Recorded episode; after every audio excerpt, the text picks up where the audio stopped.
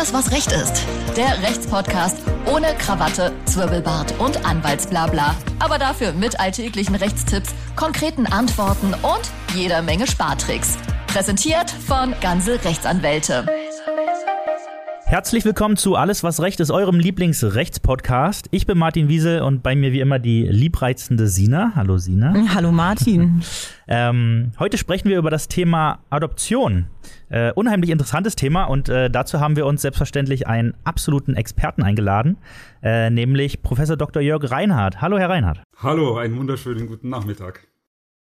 Ähm, Herr Reinhardt, Sie sind Professor an der Hochschule München äh, und haben auch schon viel zum Adoptionsrecht publiziert, habe ich gesehen, in Kommentaren und in Lehrbüchern und so weiter. Was mich jetzt interessiert hat, ähm, gibt es äh, an der Uni auch eine Vorlesung direkt zum Adoptionsrecht? Nein, aber ich mache mit meinen Studis hier ein sogenanntes Praxisseminar. Das heißt, die haben 60 Stunden draußen an einer Adoptionsvermittlungsstelle oder Pflegekinderdienst und äh, es gibt ein begleitendes Seminar, das mache ich mit einer Sozialpädagogin als Kollegin zusammen. Und äh, da reflektieren wir sozusagen das, äh, was die Studis in der Praxis erleben. Und ich versuche eben auch so den gesetzlichen Rahmen klarzustellen, in dem sie sich da bewegen. Und äh, das ist immer so eine kleine, aber sehr feine Gruppe. Ist ja kein besonders großes Thema mehr, die Adoption eigentlich, aber es ist äh, trotzdem was, was die Menschen irgendwo immer wieder begeistert. Es hat unheimlich viel mit Menschlichkeit auch zu tun und äh, ja, mit verschiedensten Fallkonstellationen und äh, ist dadurch nie langweilig. Ja, absolut. Also, äh, obwohl es eigentlich die wenigsten selbst betrifft, haben alle so ein unheimliches Interesse für dieses Thema und jeder kennt es im Prinzip.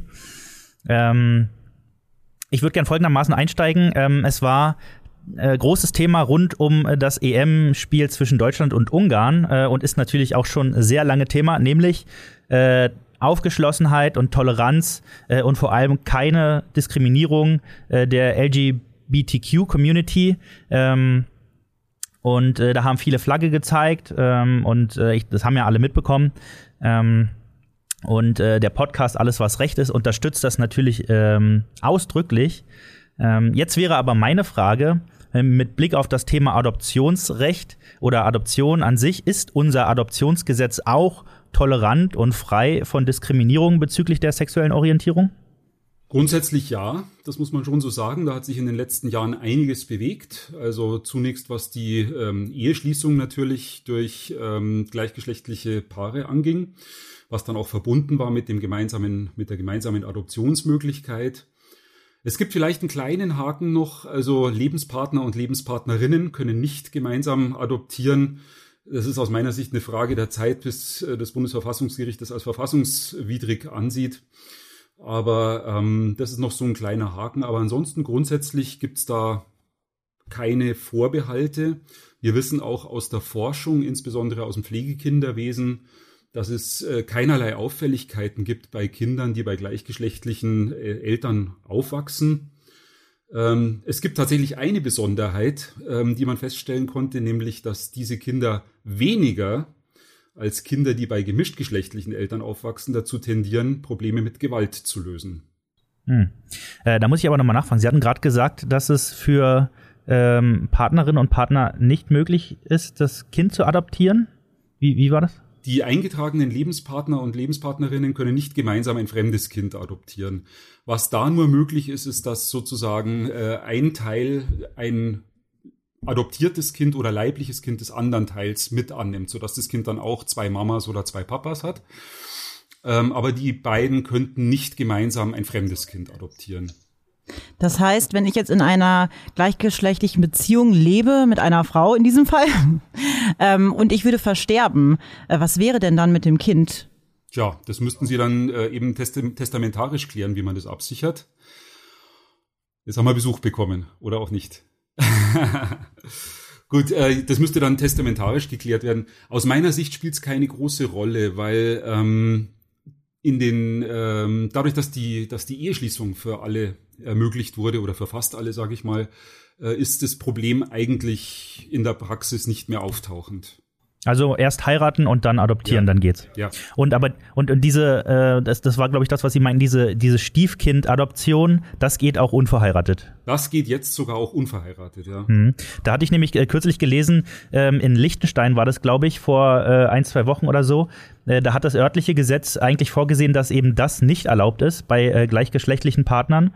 Ähm, und da wurde jetzt aber von dem höchsten Liechtensteiner, ich glaube, äh, irgendwie es heißt Staatsgericht oder so, ähm, wurde dann entschieden, das würde auch gegen EU-Recht verstoßen. Deswegen wäre jetzt auch meine Frage gewesen, ob das bei uns denn problematisch ist. Nein, das ist bei uns jetzt auch noch gar nicht so lange im Gesetz. Ich glaube, vor ziemlich genau einem Jahr müsste das ins BGB aufgenommen worden sein, ähm, dass auch jetzt nicht verheiratete äh, Paare diese Stiefkindadoption machen können. Man muss halt einfach sehen, bei der Adoption geht es immer ums Kindeswohl und um die Kindesinteressen eigentlich.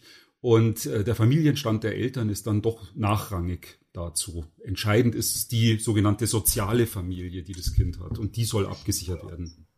Sie haben es ja eben auch schon mal angesprochen, also dass es äh, Studien oder Forschungen ergeben, dass es äh, überhaupt äh, keinen Unterschied macht, äh, ob man jetzt bei heterosexuellen oder homosexuellen ähm, Eltern halt groß wird. Da meinten Sie eben ähm, etwas mit mit Gewalt. Das habe ich eben akustisch nicht verstanden. Also was gab, welche Auffällig Auffälligkeit gab es da doch noch?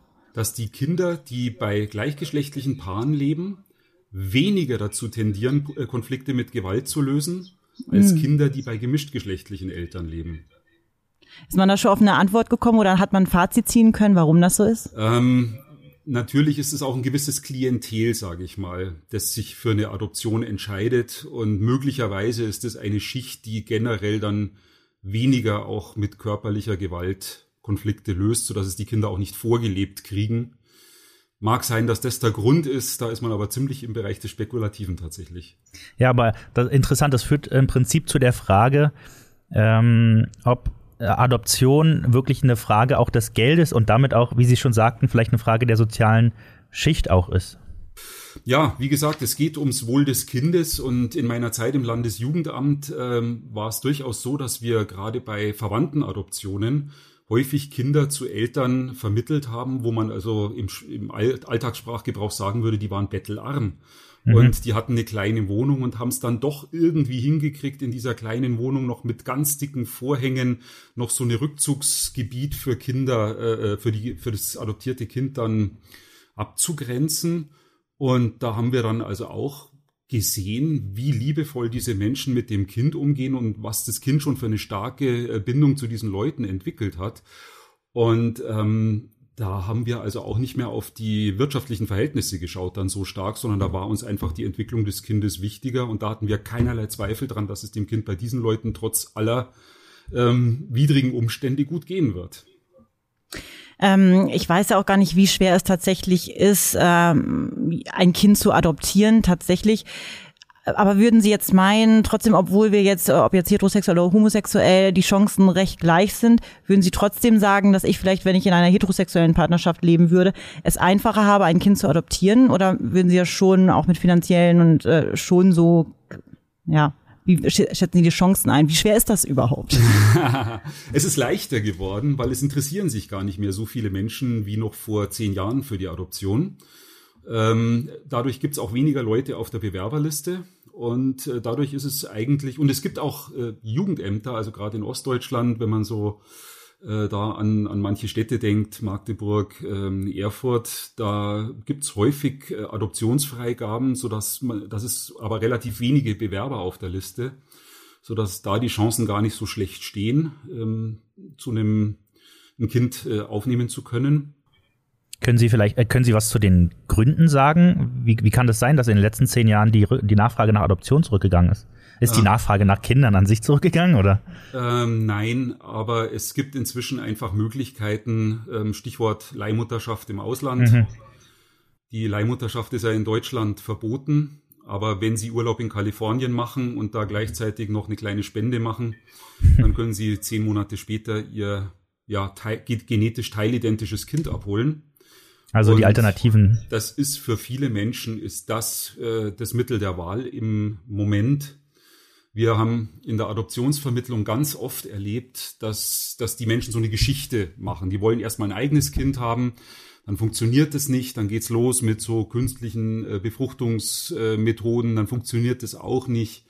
Und dann äh, entscheidet man sich irgendwann dazu, okay, wir lassen das jetzt bleiben und jetzt machen wir das äh, über die Adoption. Dann kommt die große Überraschung, wenn man dann bei der Adoptionsvermittlungsstelle sitzt, dass äh, eigentlich die Adoptionsvermittlungsstelle gar nicht nach Kindern sucht für Adoptionswillige, sondern wir brauchen dringend Eltern für Kinder.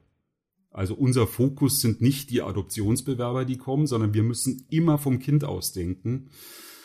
Und jedes Kind, das in Deutschland zur Adoption freigegeben wird oder international, bringt eine Geschichte mit und bringt schon einmal das Verlassensein mit.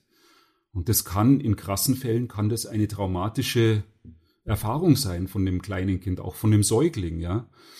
Und deshalb brauchen wir immer Menschen, die mit einer gewissen Risikobereitschaft da rangehen. Und wer glaubt, er kriegt jetzt einen Ersatz fürs eigene gesunde blonde Kind, der wird da oft bitterlich enttäuscht werden.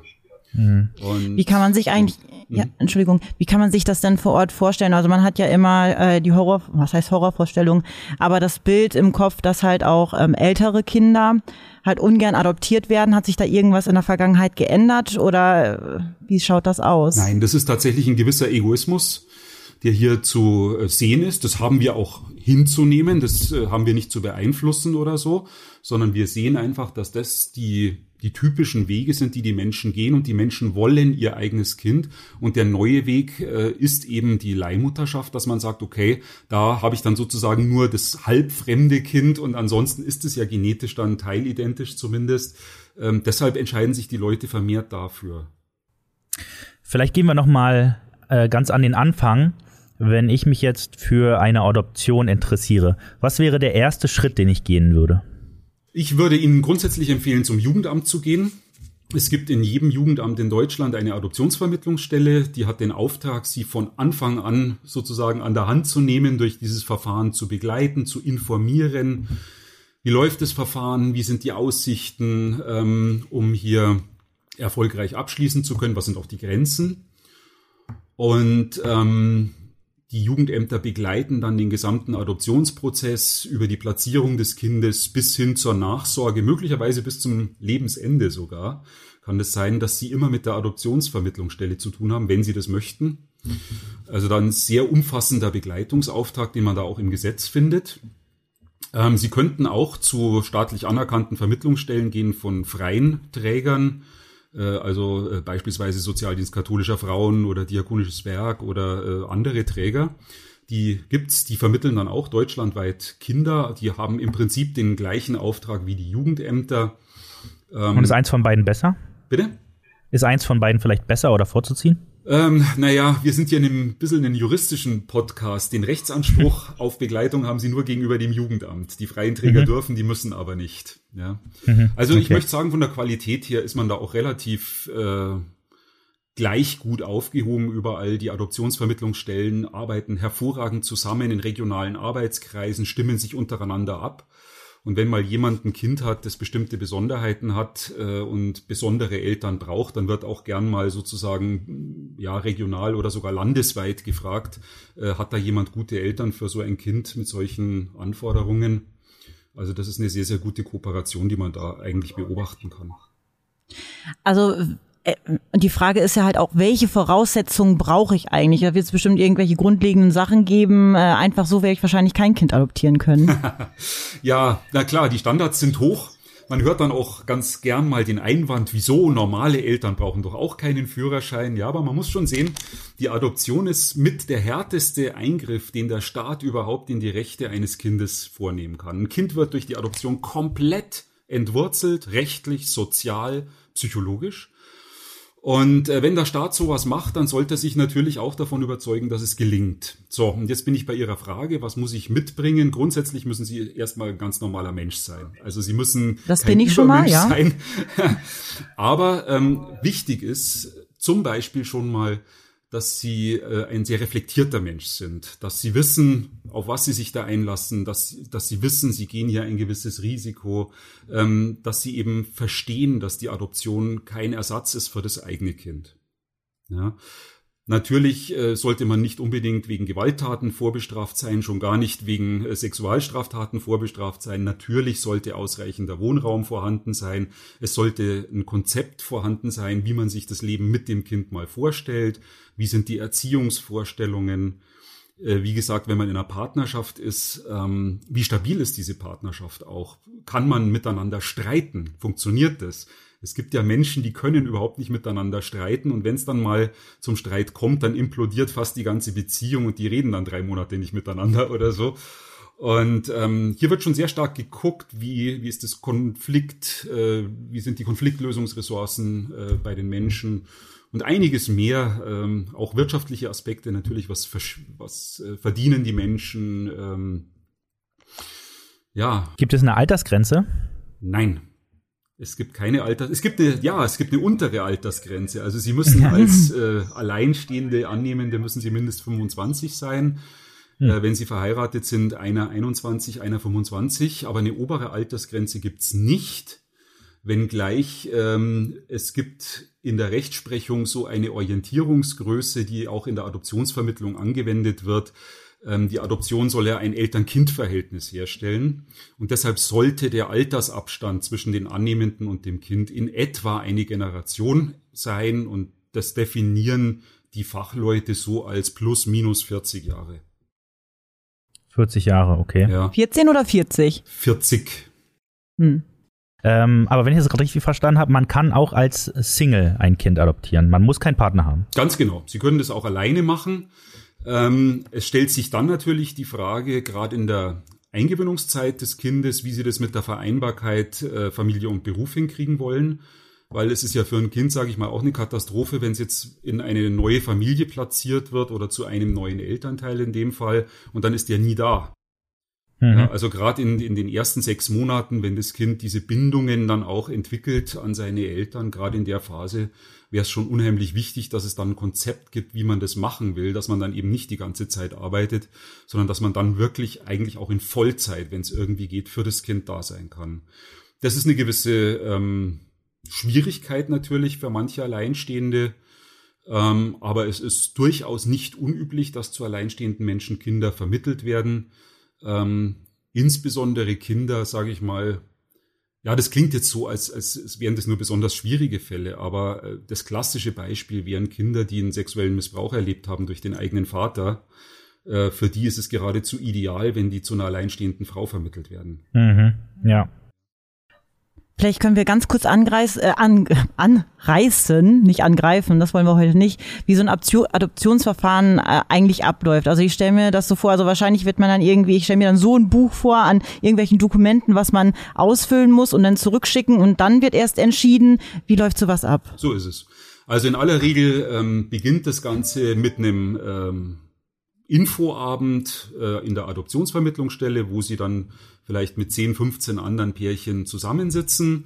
Und da kriegen Sie einfach mal Informationen. Wie läuft alles ab? Wie stellt sich das Verfahren dar? Wie lang dauert es? Welche Unterlagen werden benötigt? Dann bekommen Sie das berühmte Buch, von dem Sie sprechen, äh, mit x Fragebögen über Ihre Beziehung, über Ihre eigene Lebensgeschichte. Und da füllen Sie erstmal alles Mögliche aus, ähm, damit die Adoptionsvermittlerinnen erstmal einen Eindruck von ihnen gewinnen. Das ist dies, was die da, was sie da reinschreiben in den Bogen, ist in keinster Weise verbindlich. Ja, Sie können da auch möglichst ehrlich Wünsche reinschreiben. Ich wünsche mir einen Säugling, der blond ist und blaue Augen hat und keinerlei Behinderung hat. Ja, das machen auch viele. Weil nur wenn man ehrlich ist, kann hinterher auch die Platzierung gelingen. Verstehen Sie, wenn Sie, wenn Sie ausschließen, ein schwer geistig behindertes Kind aufzunehmen und man platziert eins zu Ihnen, dann wird es nicht passen, das wird nicht funktionieren. Deshalb muss man hier Wünsche ganz ehrlich angeben. Und jetzt wieder äh, Stichwort Diskriminierung. Da darf man auch durchaus mal sagen, ich wünsche mir ein Mädchen oder ich wünsche mir ein nicht behindertes Kind oder ich wünsche mir ein Kind mit einer bestimmten Hautfarbe. Ähm, man muss hier ehrlich sein weil diese Leute, wenn sich ein hellhäutiges Kind wünschen, die werden mit, werden nicht die richtigen Eltern für ein dunkelhäutiges sein. Mhm. Die werden das dunkelhäutige Kind nicht vor Diskriminierung schützen können. Das funktioniert nicht. Ja. Da hat dann das Kind ja auch nichts davon. Ganz genau. Und mhm. äh, deshalb wird hier einfach mal eingesammelt in diesen Fragebögen. Danach werden zwei, drei Paargespräche mit ihnen geführt und dann wird es eben konkretisiert, was sie da geschrieben haben. Ja, was genau definieren sie als Behinderung? Was können sie sich noch vorstellen? Was ist nicht mehr machbar für sie? Verstehen Sie, viele Menschen schreiben dann rein, körperbehindertes Kind wollen wir nicht. Und dann, wenn man aber fragt, was ist eigentlich Körperbehinderung, dann äh, sagt man auf einmal, na ja, wenn dem Kind jetzt, was ist ich, der große Zeh fehlt oder, oder ein, ein Fuß fehlt, dann ist es doch gar keine Behinderung. Und da hat jeder seine eigenen Grenzen und die müssen wir ganz genau ausloten. Wo sind die Grenzen? Was traut ihr euch noch zu? Was traut ihr euch nicht mehr zu? Das klingt auch nach ähm, viel Eigenrecherche, was das für Krankheiten überhaupt sind und wie die sich äußern. Da wird man wahrscheinlich äh, einige Zeit äh, für aufwenden, dieses genau, Buch dann zu ganz füllen. Genau. Also das Verfahren ist keins, was man in zwei Wochen abschließt, sondern aus gutem Grund äh, geht's hier immer wieder in neue Warteschleifen. Man reflektiert immer wieder miteinander die verschiedensten Dinge. Äh, zum Beispiel gerade dieses Thema auch unerfüllter Kinderwunsch ja, das ist ein Riesenthema, dass man erstmal da damit klarkommt, dass man sich verabschiedet von der Idee, man kriegt jetzt ein Ersatzkind, sondern dass man sich anfreundet mit der Idee, wir machen jetzt was komplett Neues und was komplett Eigenes, was mit unserem eigenen Kinderwunsch erstmal gar nichts zu tun hat. Ja. Viele Menschen sind auch schlecht informiert, die kommen und sagen, wir wollen äh, adoptieren, weil ein Pflegekind wird uns jederzeit wieder weggenommen. Wenn die dann aber erfahren, dass 94 Prozent aller Pflegekinder in Dauerpflege bleiben, dann sagen die, ja, dann nehmen wir ein Pflegekind auf. Ja, also es geht ganz viel um Informationen, um Ausloten von Grenzen, um das Rauskriegen von Ressourcen.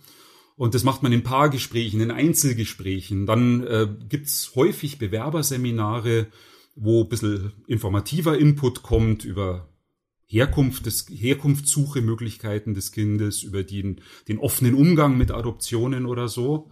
Und dann wird in der Gruppe mal gearbeitet mit anderen Adoptiveltern. Da kann man auch unheimlich viel sehen äh, von diesen adoptionswilligen Menschen, wie die sich ähm, verhalten in der Gruppe, äh, wie sie da agieren, wie sie auch miteinander interagieren.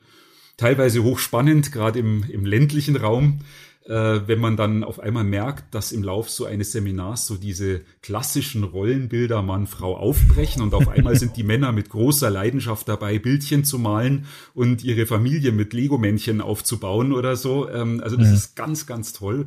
Und ähm, wir kriegen unheimlich viele positive Rückmeldungen von Adoptionsbewerberpaaren, die hinterher sagen, vielen, vielen Dank. Ähm, wir verstehen jetzt, warum es so lange gedauert hat. Am Anfang hat es uns geärgert, als es hieß, sowas dauert neun Monate oder so. Ähm, da haben wir uns ein bisschen geärgert. Aber jetzt verstehen wir warum und wir bedanken uns, weil dank Ihrer Vorbereitung haben wir uns auch als Paar Fragen gestellt, die wir uns sonst nie gestellt hätten. Und das hat uns wahnsinnig als Paar auch weitergebracht. Das klingt für mich auch nach einer Riesenverantwortung für die Vermittlerinnen und Vermittler. Ähm, müssen die dann nicht auch im Prinzip jedes Kind sehr persönlich kennen, um dann äh, einschätzen? Also da reicht ja äh, keine Stichpunktliste mit den Eigenschaften des Kindes, die mal jemand beobachtet hat. Das muss man doch als äh, Vermittler oder Vermittlerin sich selbst angucken, oder? So ist es, ganz klar. Da brauchen wir jeden verfügbaren medizinischen Bericht, auch Verlauf der Schwangerschaft. Wie ist das Kind überhaupt zustande gekommen? Ja, am Ende war es eine Vergewaltigung, vielleicht sogar durch den eigenen Vater. Das sind alles ganz wichtige Informationen. Ist Alkohol getrunken worden in der Schwangerschaft? War es eine Problemschwangerschaft, eine Liegeschwangerschaft? Ähm, wie ist die Geburt verlaufen? Was ist mit dem Kind seit der Geburt passiert? Wo war es überall? Welchen Förderbedarf hat's?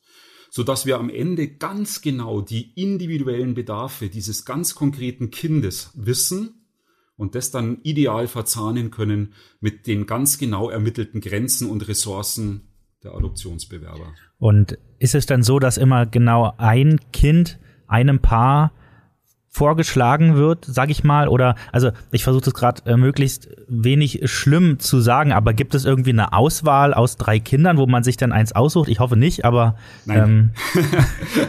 nein die gibt's auch nicht. Das ist meistens sogar umgekehrt so, ähm, dass die abgebenden Eltern die haben ja auch noch ein Wörtchen mitzureden mhm. in der ganzen Sache. Und die können dann auch noch Wünsche anmelden und können sagen, wir möchten, dass unser Kind eben in einer christlichen Familie oder in einer muslimischen Familie aufwächst. Oder wir wünschen uns, dass unser Kind, ja, jetzt kommt's, nicht bei einem gleichgeschlechtlichen Paar aufwächst. Ja. Mhm. Und auch das haben wir zu akzeptieren und auch das wird in der Praxis akzeptiert, weil wir wollen ja, dass möglicherweise auch hinterher die leiblichen Eltern gut zusammenarbeiten mit den Adoptiveltern, wenn das Kind mal auf den Weg macht, äh, sich nach seiner Vergangenheit zu äh, suchen. Und ähm, je besser sozusagen hier oder je, je besser, ja, je besser hier die Übereinstimmung ist, ähm, umso größer ist auch die Chance, dass das dann hinterher gelingt. Hm. Ja, gerade wenn es eine geöffnete Adoption ist. Hm. Nehmen wir an, ähm, die Dokumente sind alle ausgefüllt. Ähm, ich habe ein Kind gefunden. Ähm, das klingt, das klingt, man, man versucht es immer richtig zu sagen. Es klingt immer irgendwie von oben herab, aber ich glaube, man weiß, was damit gemeint ist. Ähm, gibt es denn eine Art Probezeit? Ähm, ich nenne es auch mal so, wo man vielleicht äh, guckt, ob das überhaupt funktioniert, ob vielleicht nochmal die, äh, die Stellen nochmal sagen, so, ah, vielleicht doch nicht, oder das Kind halt, wenn es zum Beispiel schon sprechen kann, das äh, mag ja auch meistens äh, oder oftmals der Fall sein, sagt so, nee, ich möchte in dieser Familie nicht leben und ich möchte gerne wieder zurück. Mhm. Ja, die gibt's tatsächlich, die ist im Gesetz vorgesehen auch. Ähm, die Dauer ist nicht im Gesetz vorgeschrieben, sondern nur, dass es diese Probezeit gibt. Und ähm, die Faustregel in der Fachpraxis ist die, dass man sagt, die Probezeit dauert nochmal so lang äh, wie eine Schwangerschaft, also zehn Monate. Und ähm, bei älteren Kindern vielleicht sogar noch länger oder bei Jugendlichen. Ja, das hängt mhm. auch mit dem Bindungsverhalten des Kindes zusammen. Kleine Kinder binden sich in aller Regel nach sechs Monaten und ältere Kinder nach vielleicht erst zwei Jahren. Und dementsprechend geht man bei der Dauer dieser Adoptionspflegezeit dann vor.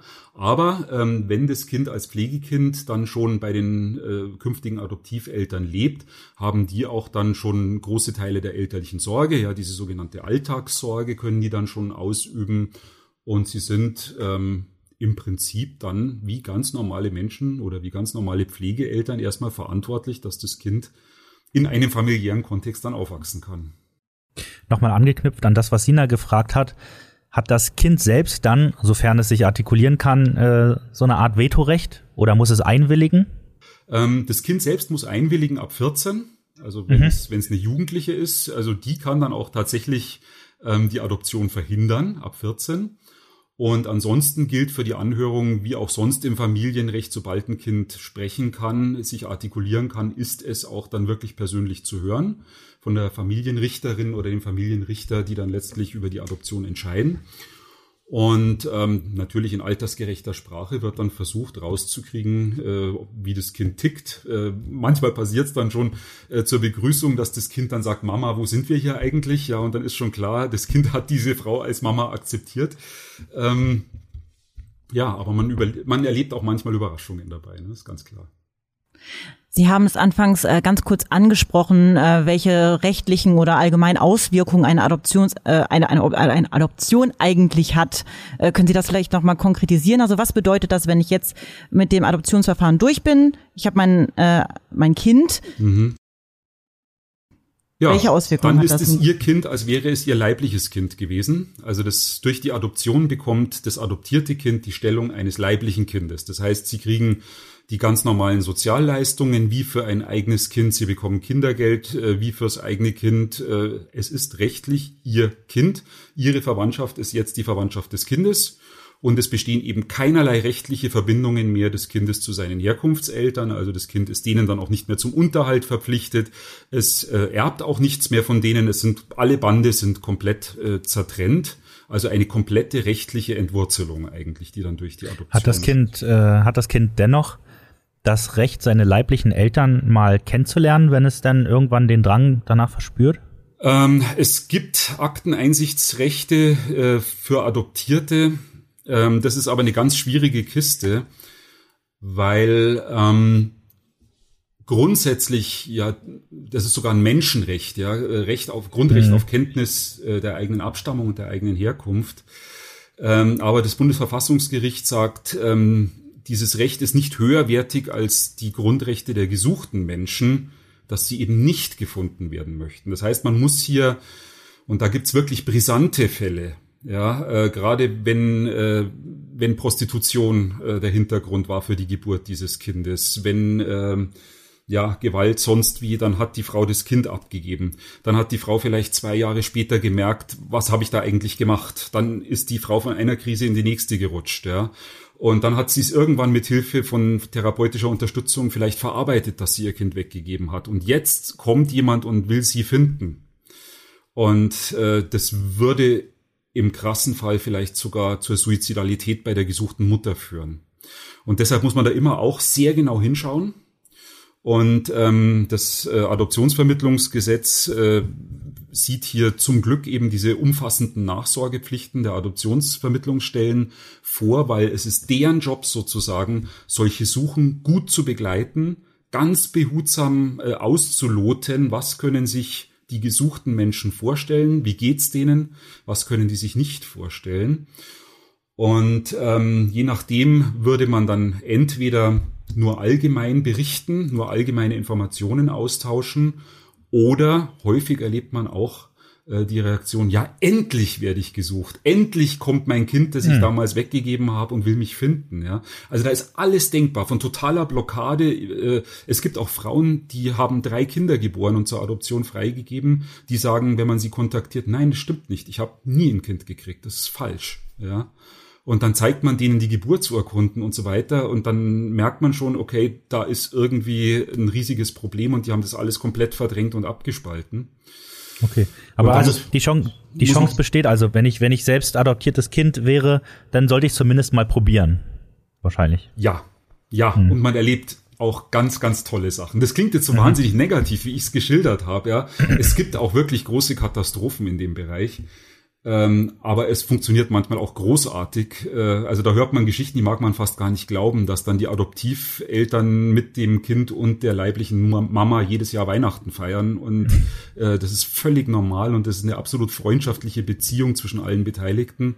Also es gibt nichts, was es da nicht gibt in diesem Bereich. Ja.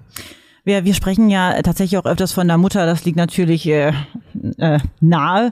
Ähm, aber inwieweit gibt es da vielleicht irgendwelche äh, Geschichten oder Erfahrungen, inwiefern halt auch Väter involviert sind, halt auch äh, nach Adoption, vor Adoption oder sind die meist aus dem Bilde? Ähm, das ist ein relativ schwieriges Thema. Also die ähm, Suche oder dieses Ich will Kontakt halten oder so, das äh, wollen nach der Statistik die allerwenigsten Männer haben. Also das hm. ist eher so eine Frauensache äh, eigentlich jetzt äh, in den, wenn man sich das statistisch mal anguckt. Ähm, die Männer haben sich aber auch in diesem Bereich eine Menge Rechte erkämpft in den letzten äh, zwei Jahrzehnten. Ähm, früher war es relativ einfach zu sagen, ja, ich kenne den Vater nicht, also mache ich das alles als Mama allein und äh, mein Ex, der bleibt draußen und der Vater wird gar nicht erst bekannt.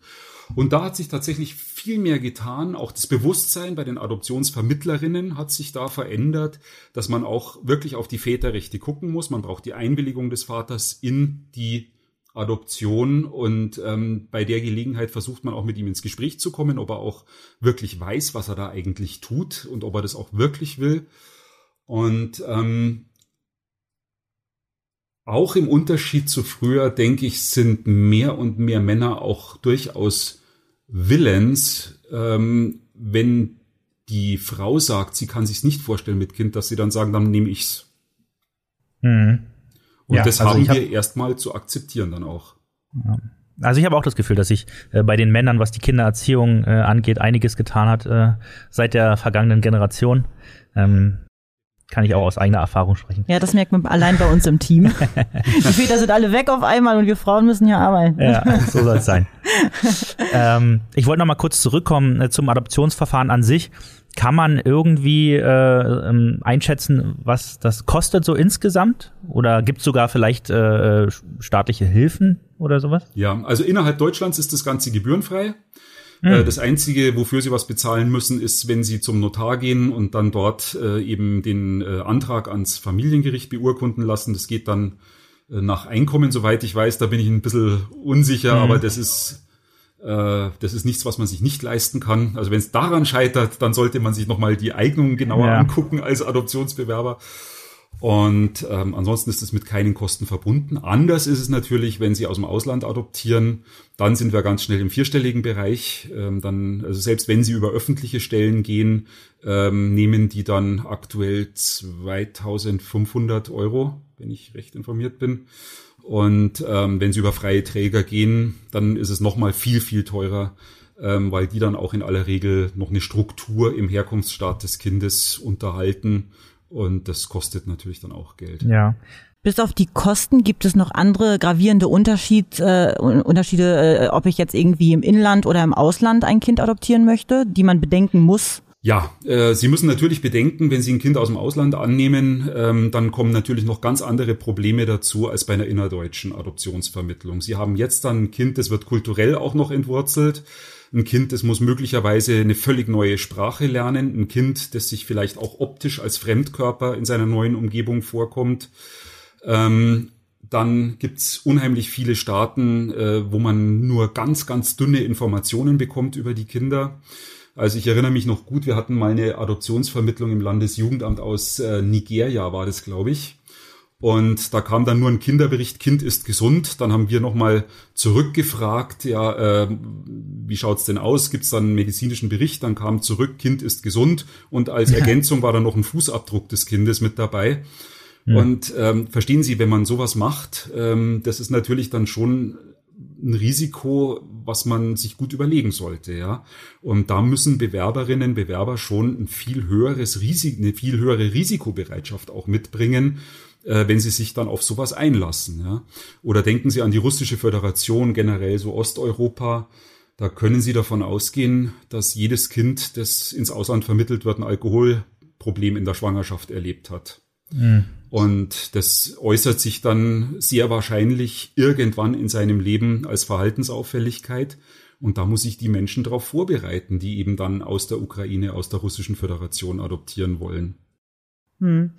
Ähm, bekommt denn das Kind, wenn ich ein Kind aus dem Ausland adoptiere, auch automatisch die deutsche Staatsangehörigkeit oder behält es die alte? Also wenn mindestens einer der Annehmenden deutsche Staatsangehörigkeit hat, dann kriegt auch das Kind die deutsche Staatsangehörigkeit Kraft Gesetzes. Ob's die alte behält oder die dann wegfällt, das hängt dann immer von dem Staat ab, wo es herkommt, ja, aber genau, das ist der Rahmen dafür. Generell, okay, dann, ähm, Auslandsvermittlung spielt keine Rolle mehr. Also wir haben jetzt noch ganz wenige, so 150 Auslandsvermittlungen im Jahr. Davon sind ein paar Stiefkind- und Verwandtenadoptionen aber so die große Rolle wie vor 15, 20 Jahren spielt die Auslandsadoption nicht mehr. Ja, also da hätte man echt einen anderen Eindruck gehabt, gerade wenn man so immer die äh, Berichte aus, aus Amerika und so sieht, ja. Äh, wo ja, ja regelmäßig äh, aus, ich sag mal, dritte Weltländern ähm, Kinder adoptiert werden. Denkst äh, du an Madonna und äh, Angelina Jolie? Ja, zum Beispiel. Ähm, ja, ja, ja, ja. Ja, das ja, ist auch, okay. äh, sage ich mal, ein bisschen in Verruf geraten. Es gab einige Kinderhandelsskandale in verschiedenen klassischen Herkunftsstaaten und ähm, das hat nicht mehr so diesen sozialen Ruf, so wir wollen einem Kind eine Chance geben aus der dritten Welt, so wie es in den 60er, 70er Jahren noch war. Das ist nicht mehr so, sondern es ist eher, wenn einer so ein Kind hat, wo man schon ansieht, also das kann nicht das eigene sein aus Deutschland oder so, äh, das ist eher so, wo habt ihr den gekauft? Das ist, das, hm. das ist eher das Image, was sich jetzt damit verbindet. Und das sieht man total an den Zahlen. Vielleicht abschließend noch, Sie haben ja ein Buch geschrieben, Änderungsbedarfe im Recht der minderjährigen Adoption und der Adoptionsvermittlung aus dem Jahr 2016. Und da wäre jetzt die Frage, ähm, was muss sich denn Ihrer Meinung nach vorrangig noch im Adoptionsrecht oder in der Adoptionsvermittlung ändern? Ja, also vieles wurde jetzt ja tatsächlich dieses Jahr in ein neues Gesetz reingepackt. Also vieles, was in dem Buch steht, ist äh, erledigt. Man kann es trotzdem so kaufen. Sein. Wunderbar, ja. ja. Aber, aber vieles davon ist eigentlich erledigt. Eine Sache ist tatsächlich übrig geblieben und das ist mir schon so ein, so ein gewisses Herzensthema auch, äh, nämlich die Offenheit äh, von Adoptionen. Ähm, wir haben nach wie vor im Gesetz den Regelfall drin, dass äh, die Adoption ein geheimer Vorgang ist. Also niemand darf irgendwas offenbaren über diese Adoption. Adoptionsgeheimnis nennt man das. Und gleichzeitig sollen die Adoptionsvermittlungsstellen, auch weil man weiß aus der ähm, Sozialforschung, dass es gut ist für das Gelingen der Adoption. Ähm, deshalb sollen die Adoptionsvermittlungsstellen immer versuchen, Adoptionen zu öffnen, dass zumindest ein gewisser Austausch zwischen den Herkunftseltern und dem Kind besteht. Und äh, das ist der Auftrag, der ist jetzt auch ins Gesetz gekommen, aber das ist alles auf Goodwill-Basis und es gibt keine einklagbaren Rechte auf solche Öffnungen. Und das finde ich ein bisschen schade eigentlich. Also da hätte ich mir mehr gewünscht, dass es wirklich äh, verbindliche und auch durchsetzbare Absprachen gibt. Man verständigt sich, wir wollen, was weiß ich, einmal im Jahr uns einen Brief schreiben und Fotos beilegen oder eine Videodokumentation machen über, über das Kind. Ähm, und ich finde, wer sowas zusagt, der sollte auch verpflichtet werden können, dass er es einhält. Und das haben wir im Moment nicht. Das würde mich auch noch zu der Frage bringen, sagen denn äh, die meisten Eltern ihren Kindern, dass sie adoptiert sind, gerade wenn sie im äh, äh Säuglingsalter adoptiert wurden? Oder ist es immer noch so, dass man es irgendwie erst, weiß ich nicht, äh, dann mit 18 zum Geburtstag äh, als Karte bekommt oder so? Ja, nee, nee, das ist zum Glück lange sogar. her. Zum Glück muss man sagen, ähm, es ist inzwischen tatsächlich auch ein, ein Eignungskriterium. Möchte man mit der Adoption offen gehen, umgehen, weil wir wissen, auch da aus der Entwicklungspsychologie, ähm, die Identität des Kindes hängt ganz stark mit seiner Vergangenheit zusammen und deshalb sollte man da offen umgehen. Übrigens, ähm, viele Adoptiveltern, die haben dann erstmal Angst, ja, die denken dann, oh, jetzt sage ich da dem Kind, dass es noch andere Eltern hat und dann irgendwann in der Pubertät kommt es zum Streit und dann heißt es, ihr liebt mich nicht, ich gehe jetzt ja. zu meiner richtigen Mama. Und das mhm. weiß man auch aus der Forschung, es ist nicht so. Also man weiß aus der Forschung, je offener die Adoptiveltern mit der Adoption umgehen, desto eher bindet sich das Kind an die Adoptiveltern. Hm. Ich könnte mir auch eher vorstellen, dass vielleicht das Kind selber ein schlechtes Gewissen hat, wenn es äh, dann doch interessiert, wie halt die leiblichen Kinder aussehen. Ich denke mal, dass es da eher auf der Seite Probleme gibt. Aber ich möchte meine Eltern nicht verletzen, meine Adoptiveltern. Ja, also es gibt nichts, was es nicht gibt in diesem Bereich. Es gibt ganz kuriose äh, Fälle, äh, viele, bei denen äh, wirklich das ganz, ganz toll gelingt, andere, wo man wirklich sagen muss, schade, ähm, das hätte man anders machen müssen. Ja, aber wir sind nun mal alle keine Hellseher in dem Bereich. Wir tun das Beste, aber ähm, ja, wir, wie gesagt, wir, wir wissen es nicht. Ja. Ähm, Herr Reinhardt, ich will schon mal sagen, vielen, vielen Dank. Ich fand das bis jetzt unheimlich interessant. Also ähm, dieses ganze Adoptionsthema ähm, das war eher äh, neblig und äh, jetzt ist es endlich klar. Also, Absolut. Ähm, vielen. es haben sich vielleicht sogar noch neue Themen zu diesem Thema irgendwie eröffnet, mir zumindest. Ja, unbedingt. Die man äh, besprechen könnte. Ähm, nichtsdestotrotz äh, würde ich gerne einmal überleiten äh, zu unserer äh, abschließenden Kategorie, äh, die da lautet. Mal ganz platt gefragt. Mal ganz platt gefragt. Und das ist tatsächlich einer meiner Lieblingskategorien, in der unsere liebe Sina, die äh, gebürtig äh, aus dem Norden kommt und deshalb äh, Plattdeutsch oder wie sagt man? Man nennt es äh, Plattdeutsch. Also ich, ich sage ja immer, dass, äh, dass ich eher, ich bin ja weniger Norden, als ich so tue. Ne? Mhm. Also es ist eher Ostwestfalen, aber wir sprechen Plattdeutsch und genau. die aus dem Norden werden mich halt auch verstehen. Genau. genau. Und, und Sina wird jetzt äh, äh, uns beiden quasi äh, Fragen auf äh, Plattdeutsch stellen und wir müssen zum einen äh, die Fragen irgendwie äh, verstehen. Ja. Und dann nochmal schauen, ob wir die Antwort hinbekommen. Äh, es, es, es tut mir sehr leid, ähm, ich, ich muss hier duzen, äh, weil ja. wir, glaube ich, auf dem Plattenland dann auch äh, gerne mal duzen. ähm, genau, ich fange mal direkt mit der ersten Frage an. Was meinst du? Welche Footballer wird Meister das Jahr bei Dütte Hitte? Also ich wünsche mir, dass es der BVB wird, ehrlich gesagt, obwohl ich oh. aus München komme. Aber die Löwen 1860 München kann es nicht werden.